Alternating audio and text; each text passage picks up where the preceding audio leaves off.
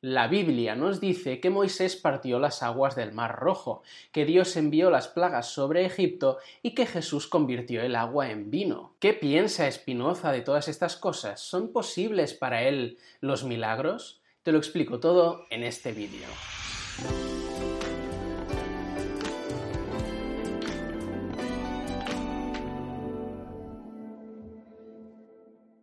Ya hemos visto cómo el punto de partida de su pensamiento es Dios, pero identificado con la naturaleza y entendido como la única sustancia existente, la causa infinita, necesaria e inmanente de todas las cosas. En el último vídeo vimos la separación radical que hace entre la filosofía y la religión.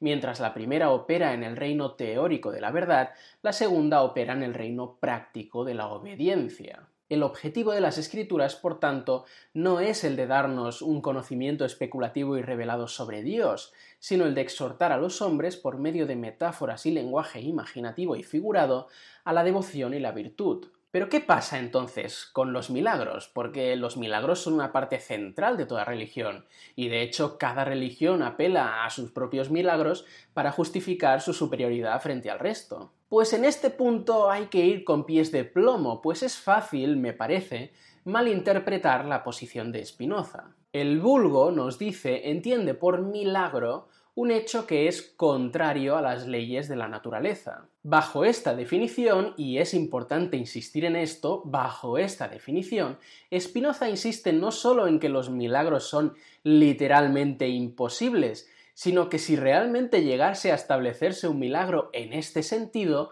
esto nos llevaría al ateísmo.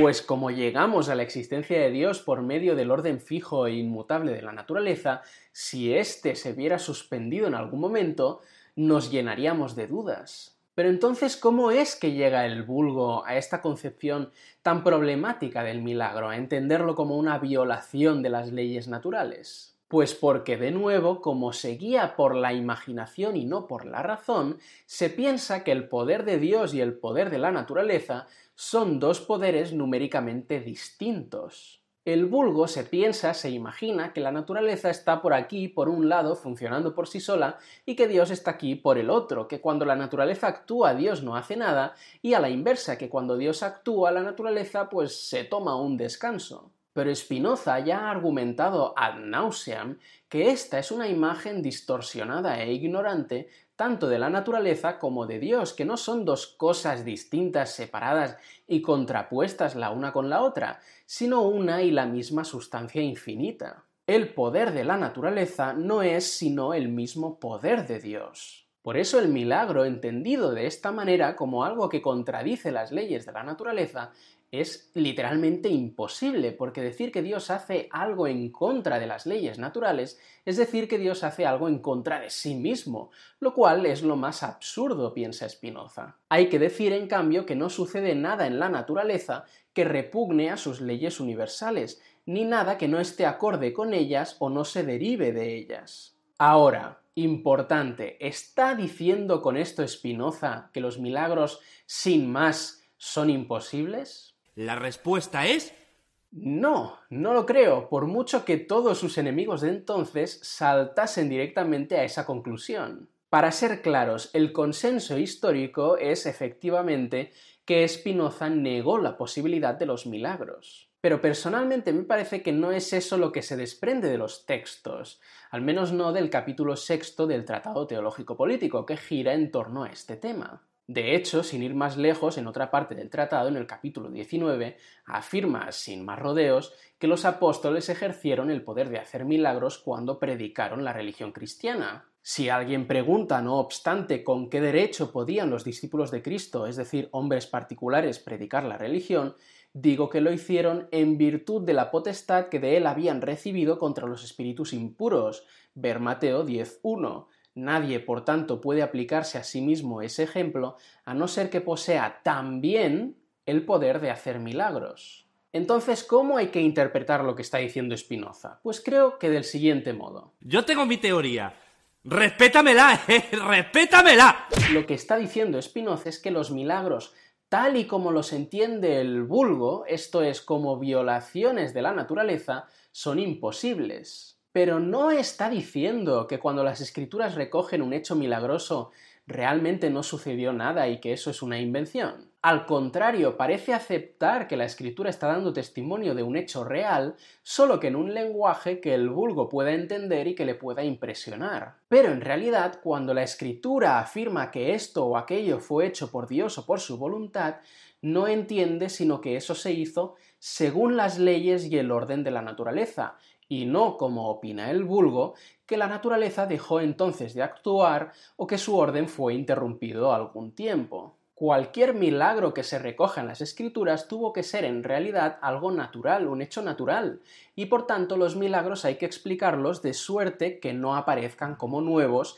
ni contrarios a la naturaleza, sino que se aproximen al máximo, si fuera posible, a las cosas naturales. En Génesis Dios le dice a Noé que le va a dar como signo el arco iris, pero este surge de la refracción y reflexión de los rayos del sol en las gotas de agua, un proceso perfectamente natural. Las aguas del Mar Rojo se retiraron para dejar pasar al pueblo judío por la acción de un fuerte viento que estuvo soplando toda la noche, como se puede leer en el mismo Éxodo, otro proceso perfectamente natural. Y así con todo, los milagros suceden sí, o al menos han sucedido en el pasado, pero no son ni fueron violaciones del orden natural, sino hechos naturales cuyas causas o mecanismos nos son desconocidos, motivo por el cual nos maravillan, hacen que nos sorprendamos. El siguiente texto es un poco largo, pero vale la pena citarlo entero. Escuchad hay muchos pasajes en la escritura que indican con la máxima claridad que el decreto, el mandato, el dicho y la palabra de Dios no son otra cosa que la misma acción y el orden de la naturaleza. No cabe duda, pues, de que todo cuanto se refiere en la escritura sucedió naturalmente pero es referido a Dios porque, como ya hemos dicho, no incumbe a la escritura enseñar las cosas por sus causas naturales, sino relatar únicamente aquellas que predominan en la imaginación y hacerlo con el método y el estilo más apropiado para suscitar la máxima admiración y para imprimir, por tanto, la devoción en el ánimo del vulgo. Por consiguiente, si se halla en la escritura alguna cosa de la que no acertamos a dar razón y que parece haber sucedido al margen o contra el orden de la naturaleza, no debe constituir un obstáculo para nosotros, sino que debemos creer con firmeza que lo que realmente haya sucedido ha sucedido naturalmente. Para entendernos, Spinoza no diría, o al menos no parece que diría, por utilizar un ejemplo que nos suene a todos, que Jesús realmente no convirtió el agua en vino, porque eso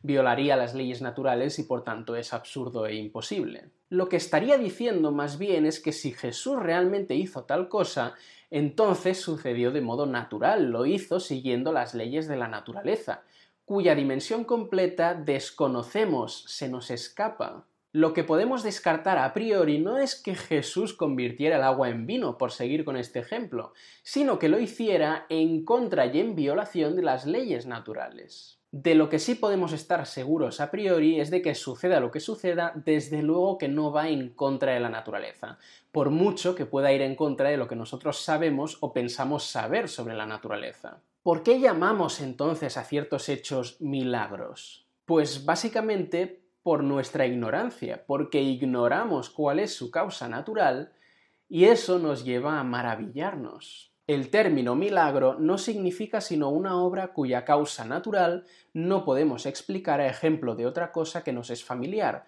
o que no puede explicarla al menos quien describe o relata el milagro. Lo que el milagro supera no es a la naturaleza, sino a nuestro entendimiento finito. En las Sagradas Escrituras no se puede entender por milagro nada más que una obra de la naturaleza que supera o se cree que supera la capacidad humana. Para alguien, en cambio, que tuviera un conocimiento completo y exhaustivo de la naturaleza, no habría sorpresas, no habría milagros, todo sería perfectamente inteligible a la luz de las leyes naturales. Para Dios, por ejemplo, no hay milagros. Pero claro, esa no es nuestra situación. En nuestro caso siempre está abierta la posibilidad de que nuestra comprensión de la naturaleza sea incompleta las leyes de la naturaleza son tan perfectas y eficaces que no se les puede añadir ni quitar nada. Los milagros solo aparecen como algo nuevo a consecuencia de la ignorancia de los hombres. Pero esto no es, propiamente hablando, negar la posibilidad de los milagros, sino abogar por una interpretación epistémica de los mismos. Un milagro será todo hecho natural que contradiga no a la naturaleza, sino a lo que nosotros conocemos de ella. Es decir, todo hecho cuyas causas naturales o bien ahora mismo no conocemos, o bien por principio no podemos conocer, dada la limitación de nuestro entendimiento. Lo realmente curioso es que esta comprensión epistémica de los milagros, que le valió el título de príncipe de los ateos, ya la encontramos en San Agustín, que no tenía de ateo ni un pelo de la barba. Escribe Agustín en La ciudad de Dios. Decimos que los milagros, por tentum, contradicen la naturaleza, cuando en realidad no lo hacen. Pues ¿cómo puede contradecir la naturaleza aquello que sucede por la voluntad de Dios cuando la voluntad de su Creador es la naturaleza misma de cada uno de los seres creados? Un milagro, pues, no sucede contra la naturaleza, sino contra lo que conocemos de ella. Para Agustín, en un milagro no hay propiamente hablando una transgresión de la naturaleza, porque todo lo que sucede por la voluntad de Dios sucede por naturaleza. Lo único que transgrede el milagro es lo que nosotros sabemos de la naturaleza, que es muy limitado. En otras palabras, el milagro no viola la naturaleza, sino las expectativas que nosotros tenemos sobre ella, justo lo que, a mi parecer, está diciendo Spinoza.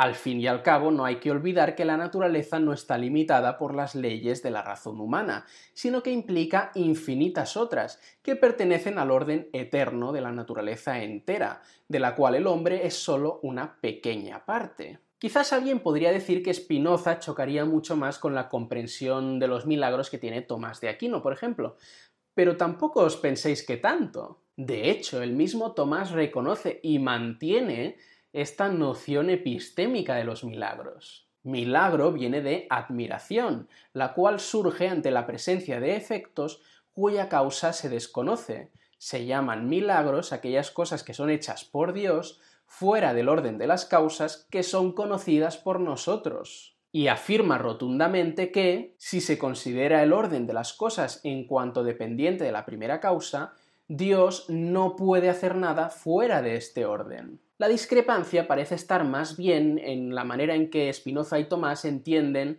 pues a Dios y la naturaleza y su relación. Para Spinoza, Dios y la naturaleza son idénticos, para Tomás no. Tomás distingue entre la causa primera, que es Dios, y las causas segundas, que son el resto de seres creados, que tienen su propia autonomía y en totalidad conforman lo que él llama naturaleza u orden natural. Así entendido, desde el prisma de las causas segundas, Dios, según Tomás, sí que puede hacer cosas o hechos fuera de este orden o de su curso ordinario, porque depende de él en todo. Pero para Spinoza, la naturaleza incluye tanto lo que Tomás llama causas segundas como lo que él llama la causa primera, Dios. Ergo nada de lo que sucede en la naturaleza, así entendida, puede ir realmente en contra de ella, por mucho que pueda ir en contra de la experiencia ordinaria que nosotros tenemos de ella. De modo similar a como para Tomás, si consideramos el orden de las cosas desde la perspectiva de Dios, nada de lo que sucede en el mundo o de lo que Dios hace que suceda en el mundo puede ir realmente en contra de ese orden. Tomás sí diría que Dios puede hacer cosas en el mundo sin que concurra ninguna causa segunda, de modo directo e inmediato, por así decirlo, cosa que Spinoza negaría, pues niega esa distinción entre Dios y las causas segundas o los infinitos modos, por ponerlo en su propio lenguaje. Para él, Dios y la naturaleza se identifican, son lo mismo. Y también es cierto que para Tomás, igual que para Agustín, Dios actúa en el mundo libremente, que los milagros surgen de la libertad de Dios, mientras que para Spinoza todo acto divino es necesario y no libre. Pero quitando esto, estarían de acuerdo en que cabe llamar milagros aquellos acontecimientos en los que la acción de las causas segundas para Tomás o los modos finitos para Spinoza nos es desconocida, y en que Dios, para Spinoza identificado con la naturaleza, tiene un papel causal importante en su producción. En resumen, personalmente, aunque, insisto, el consenso histórico es otro, personalmente considero que la discrepancia entre Spinoza y la filosofía tradicional por lo que respecta a los milagros es más aparente que real. La verdadera discrepancia o la discrepancia de raíz parece estar más bien en cómo se entiende a Dios y a la naturaleza, que en Spinoza por decirlo por enésima vez, se identifican. En palabras de Graham Hunter, cuyo paper sobre este tema os recomiendo mucho y os dejo en el comentario fijado, si Santo Tomás hubiera llegado a convencerse de que no hay ningún reino de causas segundas, si hubiera adoptado la noción de naturaleza de los primeros modernos, aún así podría haber preservado su teoría sobre los milagros. Los milagros pequeños serían esos sucesos cuyas causas desconocemos, los grandes aquellos cuyas causas no podemos conocer. Si hubieran estado de acuerdo en cuanto a la naturaleza, Santo Tomás y Espinoza habrían estado de acuerdo punto por punto en cuanto a los milagros.